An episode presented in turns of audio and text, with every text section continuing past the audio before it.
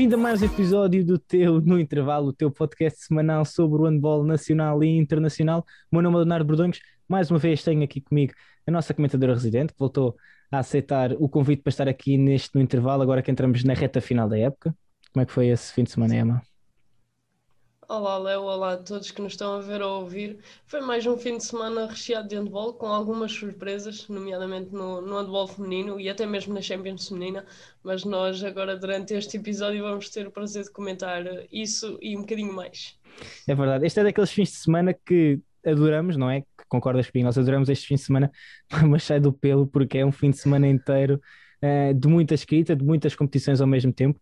Emma, antes de entrarmos no nosso programa propriamente dito, deixar só aqui um agradecimento, não é? Que tu concordas comigo, um acontecimento ao Afonso Rico, e agora vou só olhar aqui para a minha cábula, ele que, que enviou-nos uma mensagem para 7 metros, a, no fundo a dar os parabéns pelo aquilo que temos feito na, aqui no podcast, a dizer que era interessante e também a dar a ideia de convidarmos um jogador do Porto um, ou um treinador para fazer um programa com, connosco sobre aquilo que nós falámos no último programa, esta evolução que o Porto tem tido um, e a forma como se tem firmado como acho que não, não é mentira dizer a melhor equipa portuguesa, são campeões nacionais, portanto, bicampeões nacionais, portanto, são a melhor equipa uh, portuguesa e, e, o trabalho que tem sido feito, portanto, agradecer aqui ao Afonso por nos ter enviado esta mensagem um, e depois ele disse continue com o bom trabalho e vamos, vamos fazer por isso. Obrigado pelo, pelo elogio e obrigado pelas palavras, Afonso.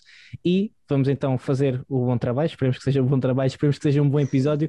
Emma, 29 do Campeonato Placar, 29 jornada do Campeonato Placar Handball 1, assim sim. Tivemos mais jogos, tivemos aqui uh, resultados. Uh, novamente surpreendentes, alguns resultados que não esperávamos, aqui pelo menos um que nos salta mais à vista, e vamos começar com o embate entre o Pova e o Belenenses. O Belenenses aqui não houve surpresas, venceu o Pova por 26-34 em casa do Pova, portanto aqui uma deslocação, uh, um pavilhão que também temos visto ser difícil para várias equipas conseguirem lá ultrapassar, aqui uma vitória folgada por parte da equipa do Restelo por 8 golos de diferença, e depois Ema, aqui o Avanca que venceu por 12 o Boa Hora, um, ambas as equipas já estão mais que, neste caso, o Avanca já está mais do que um, assegurada a sua presença na próxima edição da, do Campeonato Placar Handball 1. O Boa Hora também o conseguiu na última jornada, aqui volta a perder pontos, no entanto, a equipa já não vai sair da primeira divisão. Não se recordas comigo que, no fundo, estas últimas jornadas, se calhar, são mais para o Boa Hora também já começar a preparar aquilo que, aquilo que será a próxima temporada, tentar perceber agora nestes últimos jogos que jogadores é que pode manter, que jogadores é que se calhar posições é que tem que reforçar? Sim, eu acho que isso tem acontecido agora nas últimas jornadas. As equipas que já, já garantiram os seus objetivos começam, se calhar, já mais com os olhos postos no futuro e há algum relaxamento quanto aos objetivos contínuos de continuar a, a conquistar pontos, porque que é certo é que já, já concretizaram os objetivos que tinham proposto para a época e acho que existe um natural relaxamento e daí estes resultados normais e se calhar também avolumados demais alguns, mas talvez tenha a ver com isso. Sim, no fundo é foi aquilo que nós falámos no episódio anterior, para além da luta pelo segundo, terceiro lugar, que nós já vamos falar mais à frente neste episódio, o resto da classificação já está praticamente decidida. Já sabemos quem é o campeão, já sabemos quem é que vai descer divisão, quem é que está ali no limbo neste caso a São Joanense que vai jogar então esse playoff de, no fundo de manutenção com o segundo classificado da, da segunda divisão, já vamos falar um bocadinho mais à frente sobre a São Joanense, Ema. Aqui o Ismael que perdeu em casa contra o Madeira Sado por 22-31 e a São Joanense conseguiu um empate contra o ABC no, de um pavilhão Flávio Saleiro, portanto também aqui um pavilhão histórico Uh, aqui um, um, resultado também importante para a São Joanense, infelizmente uh, para a São Joanense já estão naquela posição, os pontos aqui já não vão alterar muito. O que foi surpreendente foi sim esta vitória do Gaia por nove golos de diferença em casa contra o Vitória. É aqui o Vitória volta a perder, um, ehm, mais uma derrota pesada, mas vai de encontro àquilo que nós também falámos a uh, semana passada de que a posição já está assegurada e portanto se calhar aqui o professor João Garcia também já está um, mais a pensar uh, no, num possível futuro na preparação e, e, o, e aqui não, não tirando, todos sabemos que as equipas entram em campo sempre para vencer, o Vitória quer vencer o máximo de jogos possível, mas calhar é normal que já exista então esse relaxamento. Sim, eu acho que sim. Sabemos que a equipa de Vitória é uma equipa muito jovem e mesmo ao longo da época não, não conseguiram ser sempre consistentes. E certo, é, referimos isso no último episódio, que perderam os dois jogos diante do último classificado, o Boa Vista, e isso mostra alguma imaturidade também por parte desta equipa e sinceramente eu não vi o jogo, mas uh, calculo que esta inexperiência, esta juventude uh, se faça sentir neste tipo de jogos e por isso estes resultados. Mas uh, não deixa de ser uma excelente vitória do Gaia, este Gaia que passou um mau bocado no início da época e depois conseguiu subir e mostrar a qualidade de jogo que tem. E tenho a certeza que, que este foi mais um desses jogos bons do Gaia e provavelmente inconsistente da parte do Vitória devido à sua juventude. Exato, o Boa Vista que depois perdeu contra o Porto 31-46, é uma 29 vitória do Porto. Vamos ver se consegue imitar aquilo que o Barcelona fez no país vizinho, que também foi campeão sem derrotas. Vamos ver se o Porto consegue, está muito perto disso, falta apenas mais uma jornada eh, em que a equipa do Porto vai receber o Gaia, portanto, aqui, ao que tudo indica, também deverá ser uma vitória do Porto, mas nunca se sabe. Uh, já vimos várias surpresas acontecer. O Águas Santas que confirmou uh, o favoritismo e venceu em casa o Horta por 34-30, e depois chegamos, Emma, ao, ao jogo da jornada, de longe, o jogo da jornada, o derby Lisboeta entre Benfica e Sporting.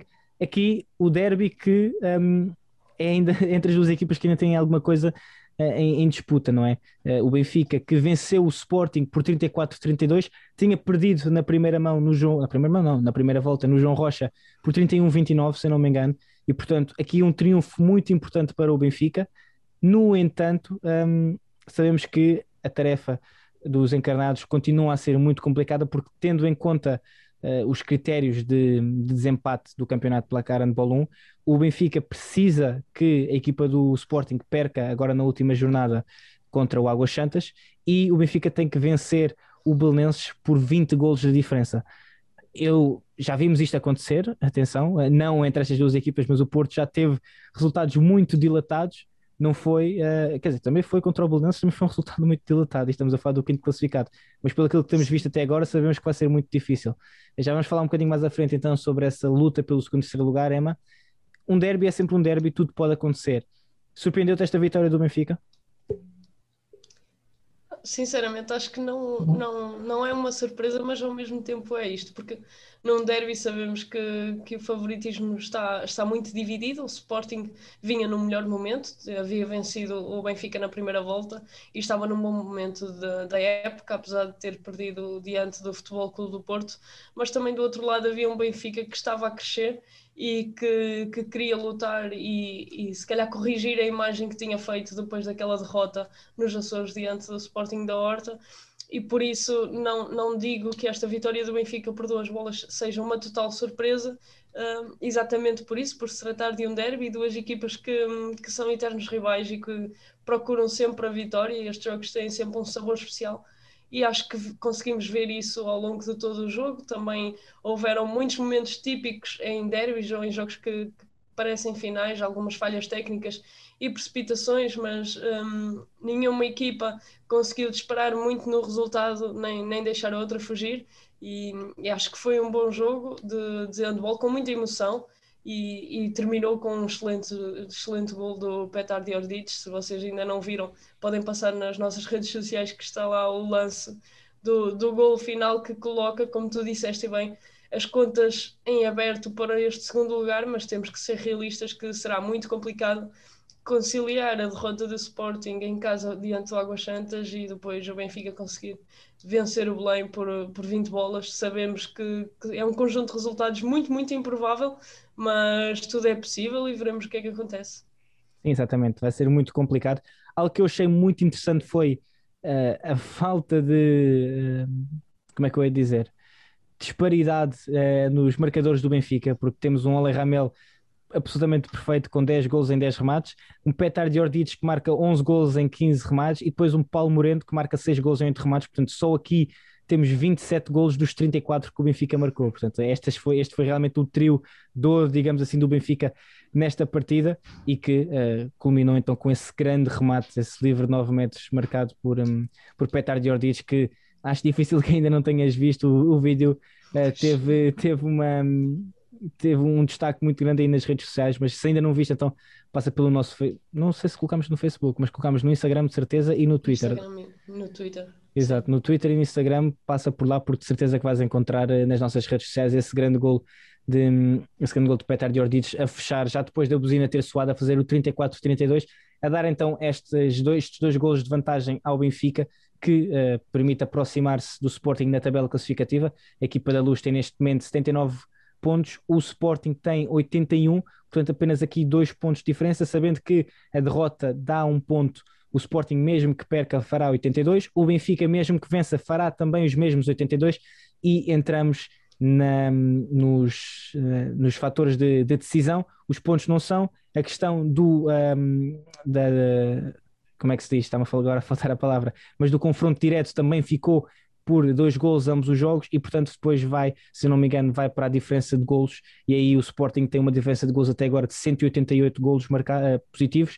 o Benfica tem 169, daí a diferença ter que ser de 20 golos para o Benfica conseguir inverter então aqui a tabela classificativa e, e terminar em segundo lugar. Ao que tudo indica, temos então um Porto uh, em primeiro lugar, o Sporting em segundo, Benfica em terceiro, Águas Santas em quarto e Belenenses em quinto. É aqui aquilo que nós dizemos tanto Águas Santas como Belenenses já não podem sair das suas posições. Sporting e Benfica ainda podem sair, mas como já falámos, o Sporting a jogar em casa frente a um Águas Santas que não tem nada a, a, perder e aquilo que tem a ganhar é apenas do ponto de vista psicológico e moral. Uh, Parece-nos difícil que os comandados de Rui Silva percam então esse, esse jogo, no entanto, nunca se sabe. Vamos ter então essa última jornada na quarta-feira, dia 2, e depois vamos ter então a Lidl Final Four taça, da Taça de Portugal, acho que acertei agora, em que vamos ter mais um derby entre Sporting e Benfica e vamos ter também o embate entre o Porto e o Águas Santas na outra meia-final, Emma. Portanto, aqui uh, na parte do masculino uh, chegámos agora a este último jogo no campeonato que pouco, uh, se é que vai alterar alguma coisa, mas entramos então agora também em fase de Taça de Portugal, portanto, mais um título aqui em discussão. Sim, mais um título em discussão e aproveito o que estavas a referir, que é mais um derby entre Sporting e Benfica, e é curioso que Chema Rodrigues, em declarações para a Federação de Handball de Portugal, afirmou que, que este último jogo frente ao Sporting deu para preparar muitas coisas para, para a meia-final, que será diante do Sporting, e a equipa da Luz já está focada na, na Taça de Portugal, e penso que o mesmo acontecerá do lado do Sporting, eh, neste jogo que vai bater o Águas Santas, e apesar de não ser o primeiro adversário que terá pela frente poderá ser o segundo, não sabemos o que vai acontecer em cada meia final e é muito curioso termos um, uma Final Four com, com o top 4 do, do campeonato placar handball 1, uh, o que reflete que serão três excelentes jogos de handball e, e jogos da taça mesmo. Acho que vamos assistir a jogos muito equilibrados, bem disputados, porque todas as equipas estão, estão com vontade. Do lado do Águas Santas de fazer uma gracinha e sabemos que não, não será fácil defrontar eh, na meia final o bicampeão nacional, mas se o Águas Santas conseguir fazer essa tal gracinha, acho que vai ser uma Final Four, eh, pelo menos vai lutar por isso e isso vai trazer outro encanto a esta Final Four e acho que vai ser um, muito interessante. Sim, eu acho que aquilo que mais podemos esperar é pelo menos que sejam três jogos de muitas emoções, ou de emoções fortes, porque estamos a falar de uma Final Four, tudo pode acontecer, não temos melhor exemplo do que isso agora do que a Final Four da Liga dos Campeões Feminina, que já vamos falar mais à frente. Uh, mas, portanto, vamos ter então no dia 5 e no dia 6 essa, final, essa Lidl Final Four da Taça de Portugal. Uh, a Federação tem feito um trabalho interessante com alguns registros daquilo que tem sido as, eh, as taças de Portugal de anos anteriores, já fez do Sporting e do Benfica, não foi, Emma? Sim, exatamente. E agora, entretanto, sairá das outras duas equipas e, e, é engraçado conseguirmos perceber aquilo que aconteceu. E eu não sei, há, há uma surpresa muito boa, mas eu não posso contar. Pronto, vamos ter então aqui a, a Emma adora colocar estas surpresas que nem eu sei. E depois pronto, mas vamos ter então essa surpresa na Lidl Final Four Taça de Portugal. Fica aqui então terminada a secção do handball feminino, do handball masculino. masculino. Se nós ainda vamos falar mais à frente do handball feminino, uh, você já estou todo trocado. Termina aqui a secção do handball masculino. Mais à frente vamos voltar a falar do handball masculino, mas agora passamos então para a nossa seleção nacional feminina, que já temos a convocatória da seleção nacional que vai disputar a primeira fase de apuramento para o Europeu 2022, agora nos dias 3, 4 e 5 de junho, esta fase de grupos contra a seleção do Kosovo, a seleção do Chipre e a do Luxemburgo. Um, só o primeiro é que passa então para a fase seguinte. Portugal vai ter três jogos em três dias consecutivos, Emma. Um, não há grandes surpresas na nossa convocatória, não é? Portanto, temos o regresso da Joana Rezende, um regresso de peso que foi muito falado na altura do playoff de acesso para o Mundial, uh, pelo na altura o selecionador Luís Pereira. Temos também, vai ser as primeiras competições, ou uh, os primeiros jogos do nosso novo selecionador. Uh, assim, de uma forma muito abrangente, se entrarmos muito ao pormenor, o que é que te parece esta convocatória, que no fundo são os nomes que nós já esperávamos, de forma interessante no, no, no playoff uh, para o Mundial tínhamos 11 jogadoras que jogam lá fora, agora esse número desceu para 9, mas a qualidade existe em todos os setores, seja as que jogam no estrangeiro, sejam também as nossas atletas que atuam aqui na PO9. Sim, é exatamente isso. Temos um grupo muito semelhante àquilo que apresentámos para os jogos, para os playoff, o playoff frente à Alemanha um, com a saída da Cláudia Correia e da Anaís Gouveia, o regresso da, da Joana Rezende, que é uma das jogadoras, uh, não diria mais importante, mas uh, é muito importante para esta seleção, sabemos disso, e, e daí ela ter sido muito referida uh, a quando da sua lesão e da sua ausência, e também a entrada da Ana Carolina Silva do, do Alavário. De, de resto, temos o mesmo grupo, basicamente, e um bom nível. Um, sabemos que esta seleção tem vindo a crescer e podemos ouvir hoje o professor José António Silva referir que o grupo está preparado, que, que não vai mudar muito aquilo que é o seu estilo de jogo e, e irá para esta pré-qualificação ou fase 1 de, de, apuramento para o Europeu 2022 contudo, eu acho que, que podemos afirmar que Portugal entra neste torneio como favorito e terá três seleções que estarão ao seu alcance, mas tal como o professor José António Silva referiu, a seleção que joga em casa, a seleção do Kosovo, que nós vamos enfrentar, jogo que é o último jogo, é, no dia 5, uh, ah, será a seleção que eventualmente nos poderá trazer mais dificuldades mas isto faz-me lembrar um bocadinho, só me lembrei agora, mas tenho que referir os pré-olímpicos em que eram uhum. três dias e no último dia jogávamos contra a França, que estava a jogar em casa, portanto eu acho que isto poderá ser um bom presságio para esta seleção feminina que tem vindo a crescer e, e eu acho que merece conseguir passar esta pré-qualificação e depois veremos o que virá daí, que sabemos que não, não se adivinha fácil, mas acho que, que tudo poderá ser capaz um, de se conquistar. Exatamente, Portugal que joga no dia 3 às 4 da tarde contra o Luxemburgo, depois joga no dia 4 também às 4 da tarde contra o Chipre e depois no último jogo, no dia 5 às 6 e meia, Portugal vai enfrentar então a seleção do Kosovo. Eu não tenho a certeza, mas acredito que os jogos da NHF TV ou vão ter, vão ter transmissão Canal cá? 11. Canal 11? Vamos ter então aqui nova aposta do Canal 11 no nosso handball feminino, portanto não há desculpa nenhuma para vermos as nossas guerreiras, as nossas conquistadoras tentarem três vitórias em três jogos e apurarem-se então para a fase seguinte de apuramento para o Europeu 2022, esse apuramento que vai ser, ou esse europeu que vai ser em Espanha, se não me engano, Emma? Ah, não tenho a certeza, mas acho que vai ser. Não, o Mundial é que é em Espanha. Ah, o Mundial é que é em Espanha. Não sei se vocês aí. Mas pronto, o que Agora... importa é que, um, não, mentira, o europeu vai ser na Eslovénia, na Macedónia e em Montenegro. Acho que vai ser assim. Acho que vai ser, um, acho que vai ser esta, um, esta, vão ser estas, estes os países que Sim. vão acolher então o europeu 2022, não tenho a certeza. Depois não se chateiem connosco se tivermos isto enganado, uh, mas foi, vai a ser este é do então. Leonardo. Mas a culpa é sempre do Leonardo, isso já sabemos que a culpa seria sempre do Leonardo. Mas pronto, vamos ter então a nossa seleção a tentar garantir um lugar na fase de apuramento para este Europeu 2022 que esperemos todos que consigam chegar lá. Emma, uh, passamos aqui da nossa seleção para o nosso Campeonato Nacional da Primeira Divisão, a PO9, e tivemos aqui, uh, não diria surpresa, sim, podemos dizer que foi uma surpresa, podemos dizer que foi uma surpresa. Tivemos uma jornada dupla este fim de semana, aliás, como tem sido agora nas últimas semanas, devido às paragens do Covid-19, obrigou praticamente todos os fins de semana a termos jornadas duplas, e logo no, logo no sábado, portanto no dia 29, tivemos aqui um jogo, podemos dizer do título, o Madeira Sada a enfrentar o Alavário uh, no Funchal e o Madeira Sada vencer por 10 gols, 36-26, a subir para o primeiro lugar da classificação com mais dois pontos do que a equipa do Alavário e a equipa do Benfica, que são o segundo e terceiro classificados respectivamente. E olhando para os jogos que ainda faltam, esta equipa do Madeira SAD, em teoria, tem caminho aberto para o título. Sim, é, é tal como tu referiste, e acho que podemos dizer que, que é um resultado que é uma surpresa, uh, não só pela, pela vitória do Madeira, mas, mas sim pelos números que foi, vencer por 10 bolas. O Alavário, que até então seguia como líder do campeonato, é, é um resultado algo surpreendente. E o Madeira Sade, depois daquela vitória frente ao Benfica e depois do, do Alavário ter escorregado diante do, do Alpendurada, conseguiu conquistar o primeiro lugar agora com esta grande vitória por 10 bolas e é tal como referiste, só faltam duas jornadas para terminar o campeonato feminino e o Madeira Sade está muito bem encaminhado, tem duas deslocações, mas a terrenos teoricamente fáceis. Sabemos que tudo pode acontecer, um, mas é certo que o Lavarion deu, deu um passo muito grande na caminha, no, no caminho do título.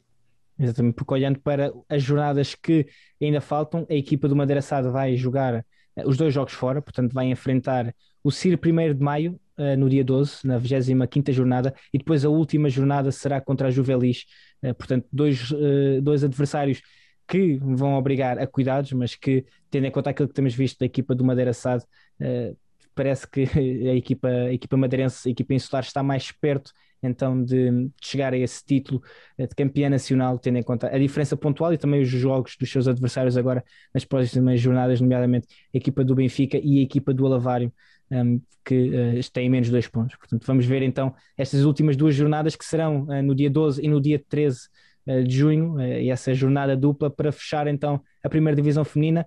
Vamos ver aquilo que vai acontecer, porque já tivemos aqui várias mudanças, portanto, este campeonato está ao rubro e tanto Madeira Sado como a Levaram e o Benfica ainda podem uh, vencer o título, ainda têm aspirações uh, de vencer o título, sabendo claramente que o Madeira Sado parte na frente e que tem essa vantagem, o caminho aberto por ter dois jogos em teoria mais acessíveis. Ema, uh, aqui em Portugal, muitas emoções ainda, de um lado, do lado masculino, menos emoções, apesar de termos também uma, prima, uma última jornada que pode prometer bastante. Na Europa tivemos bastantes emoções, não só na Delo EHF Champions League, portanto a Liga dos Campeões Feminina, mas também na HF European Cup, a, a, sucessora da Challenge Cup, que tantas alegrias também deu às equipas portuguesas. Um, preferes começar por qual? Eu prefiro que tu comeces, pronto, a. Ah, podemos então começar pela, pela HF European Cup, a equipa do AEK de Atenas que acabou por vencer o Istad da Suécia um, nas duas mãos, portanto, venceram o primeiro jogo. Uh, ambas, ambas as mãos da final foram disputadas em Atenas, isto porque a final teve que ser adiada, não foi? Teve que ser adiada devido a problemas com a Covid-19. Um, portanto, jogaram-se os dois jogos em Atenas, um na sexta-feira, o outro no domingo. A equipa do AEK venceu os dois de forma, eu diria, até tranquila. Uh, a equipa do AEK que tem lá um português, se podemos dizer isso, Thomas Bauer, antigo guarda-redes da equipa do, do Futebol Clube do Porto, que esteve em destaque. Quem? Não é capa? Patrick. Que, é o Patrick? que chegou a jogar no Futebol Clube do Porto e no Avanca e. Estás-me a dar agora, agora uma. Estás-me a dar agora uma. Pronto, então a Emma vai pensar uma novidade, uma novidade porque eu sou tão honesto, não, não me lembrava de toque. Ah, tá, o Patrick Lemos, não é? Sim, exatamente. já encontrei aqui o Patrick Lemos, jogador que jogou no Porto em 2016, 2017 e marcou 12 golos. Já viste? Já consegui. já, já sei encontrar eh, coisas na internet. Estou mesmo contente. Já viste?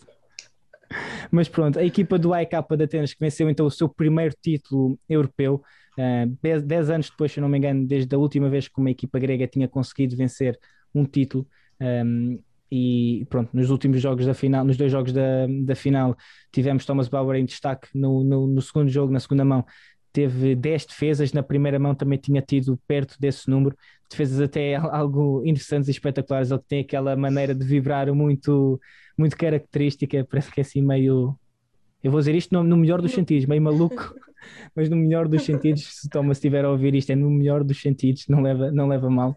Um, mas portanto aqui a equipa de, Atenas que conseguiu vencer o título e de forma também interessante tivemos adeptos nas bancadas, algo que já não víamos há imenso tempo, o pavilhão estava completamente cheio e no final até tivemos alguns jogadores, alguns jogadores não, alguns adeptos a entrar dentro de campo, ali uma mini, muito pequena invasão de campo que depois saíram e portanto também foi foi bom porque já não estávamos habituados a ver adeptos nas bancadas há tanto tempo. Tivemos adeptos nas bancadas em Atenas e também tivemos adeptos nas bancadas em Budapeste, na, na Liga dos Campeões, não foi, Emma? Sim, é verdade, uma Liga dos Campeões que, que foi emocionante, mas eu vou deixar que tu, que tu partilhes connosco a experiência que tiveste por estar a cobrir eh, este evento, embora à distância. É verdade, infelizmente ainda não pudemos, ainda não, não tivemos a oportunidade de estar presentes em Budapeste a cobrir a Final Four da Dell UHF Champions League, mas tentámos trazer esse conteúdo uh, nós achamos de forma exclusiva, porque não vimos mais ninguém uh, a, ter, a, ter, a, ter, a ter feito esse acompanhamento da Liga dos Campeões Feminina. Tivemos o Vipers da Noruega a conquistar o seu primeiro título, bateram na final o Brest de Bretagne uh, de França, portanto, tínhamos aqui a oportunidade de ter duas equipas francesas a vencer as duas principais competições uh, europeias de, de, clubes femininas. Um, mas uh, o Viper simplesmente foi, foi demasiado forte.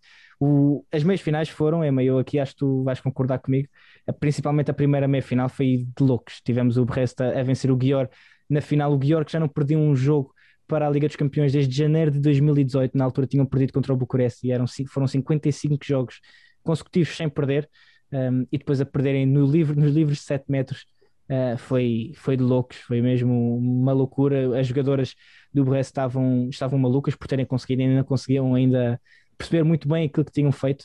Uh, o mesmo aconteceu depois na final. O Vipers, que também teve uma época atípica, acho que já não tinham jogos para o campeonato desde janeiro.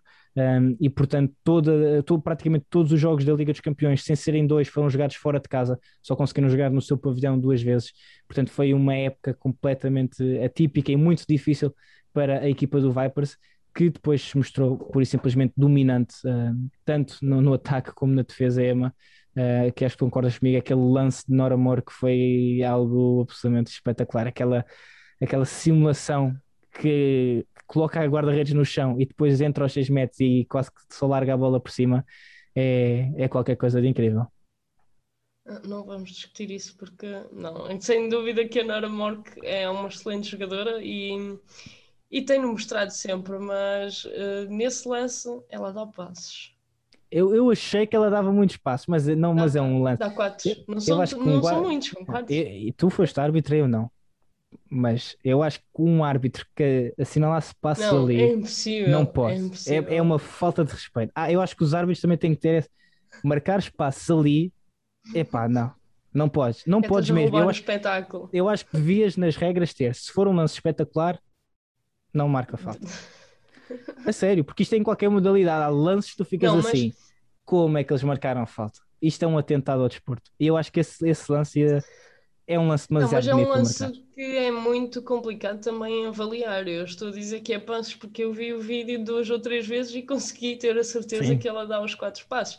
Porque sabemos que aquilo no momento, e é como tu dizes, aquilo é tão espetacular. E no momento que ela faz a simulação, ela coloca os, os apoios em tempos diferentes, mas por acaso podia-los ter colocado no mesmo tempo e só contaria como um, e daí uhum. aí não, não dava passos, e é esse o, feeling que o árbitro tem ou não, e provavelmente o árbitro percebeu que ela, quando simula, tem os dois apoios no chão e, e por isso não ser passos, mas é como tu dizes, o momento é muito espetacular e é um lance individual excelente da Nora Mork que dá um belo golo e mostra a capacidade que ela tem e e estes momentos acho que, que, são muito especiais no handball e nós conseguimos ver estes momentos individuais que, que dão muito espetáculo e é, era impossível se um árbitro marcasse passos a este lance.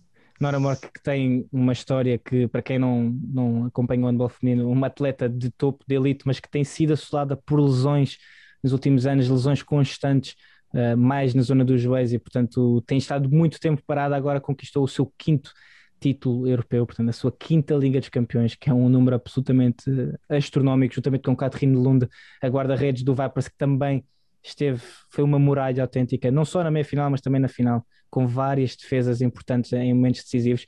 E depois há uma jogadora que também marca outro dos golos uh, do fim de semana, uh, a Henny Reistad, uma jovem de 22 anos, se não me engano, ou 21 ou 23.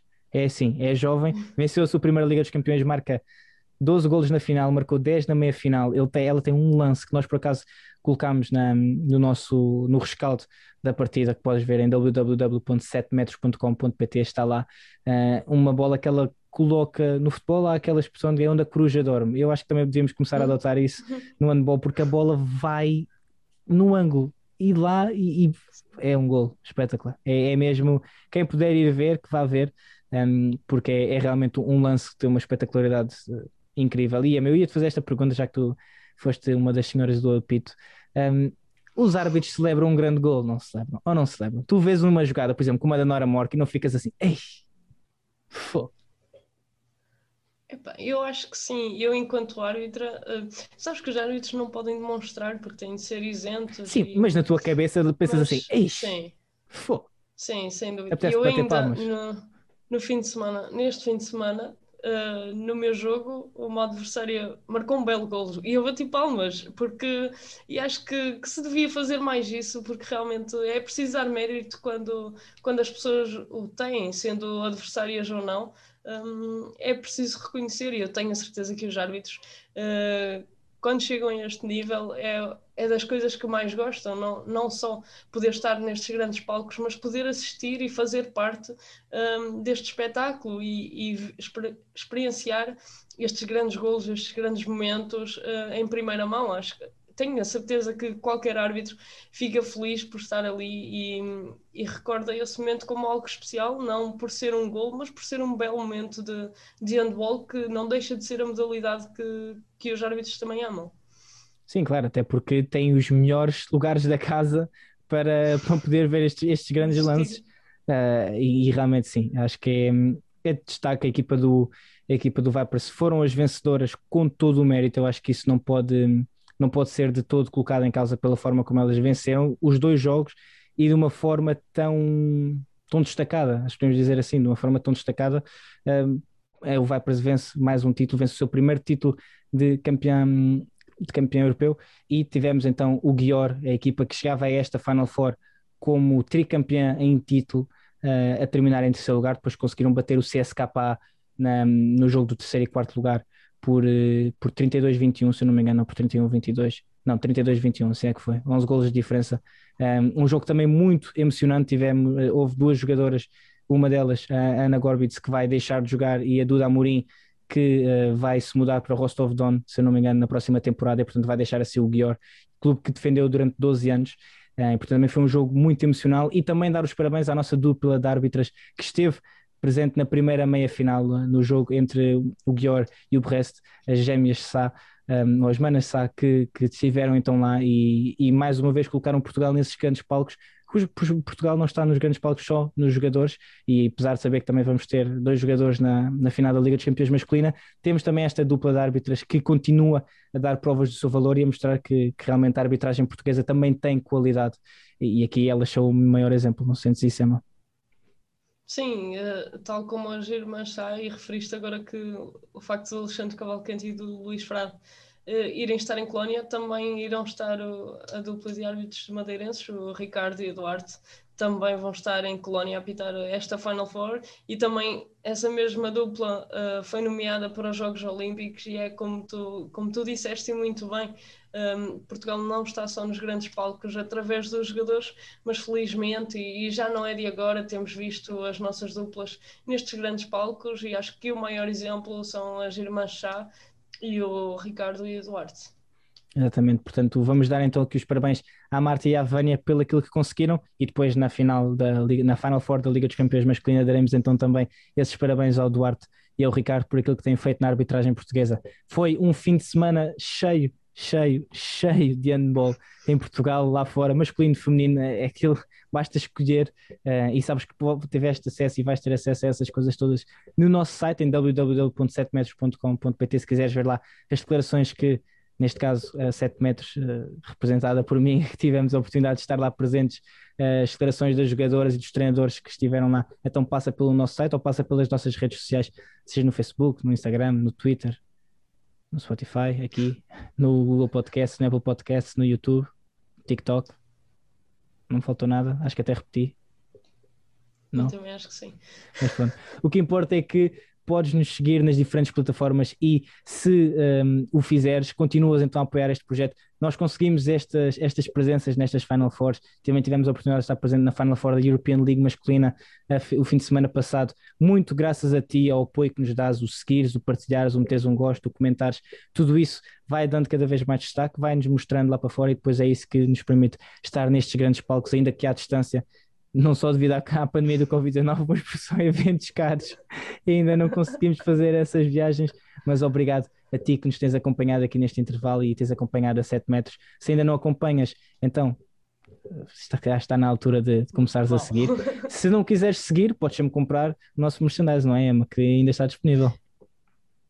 Sim, exatamente, ainda está aí. Eu espero que esteja por, por mais tempo e talvez com mais novidades.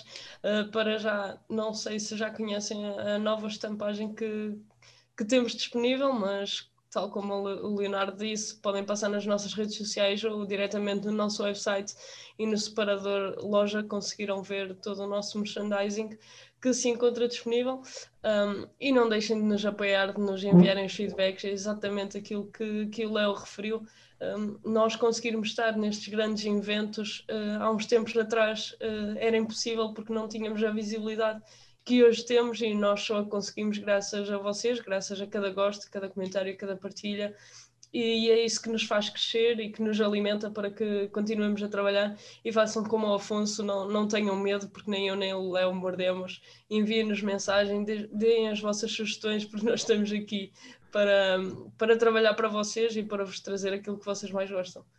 Exato. Relembrar então que vamos ter a Final Four da Taça de Portugal, a Lidl Final Four da Taça de Portugal, agora este fim de semana, dia 5 e dia 6, e no fim de semana seguinte vamos ter então essa Final Four da Liga dos Campeões Masculina, uh, que também vamos tentar trazer todo esse conteúdo, as reações dos jogadores, dos treinadores, uh, a da Taça de Portugal lá, a da Final Four da Liga dos Campeões à distância, tá. mas vamos tentar então levar-te todo esse conteúdo para que tu estejas atualizado com o que se passa em Portugal e lá fora no mundo do handball. Este foi mais um episódio do No Intervalo com a Maria Mabastos. Meu nome é Leonardo Bordões. Não percas o próximo episódio porque nós também não. Até à próxima.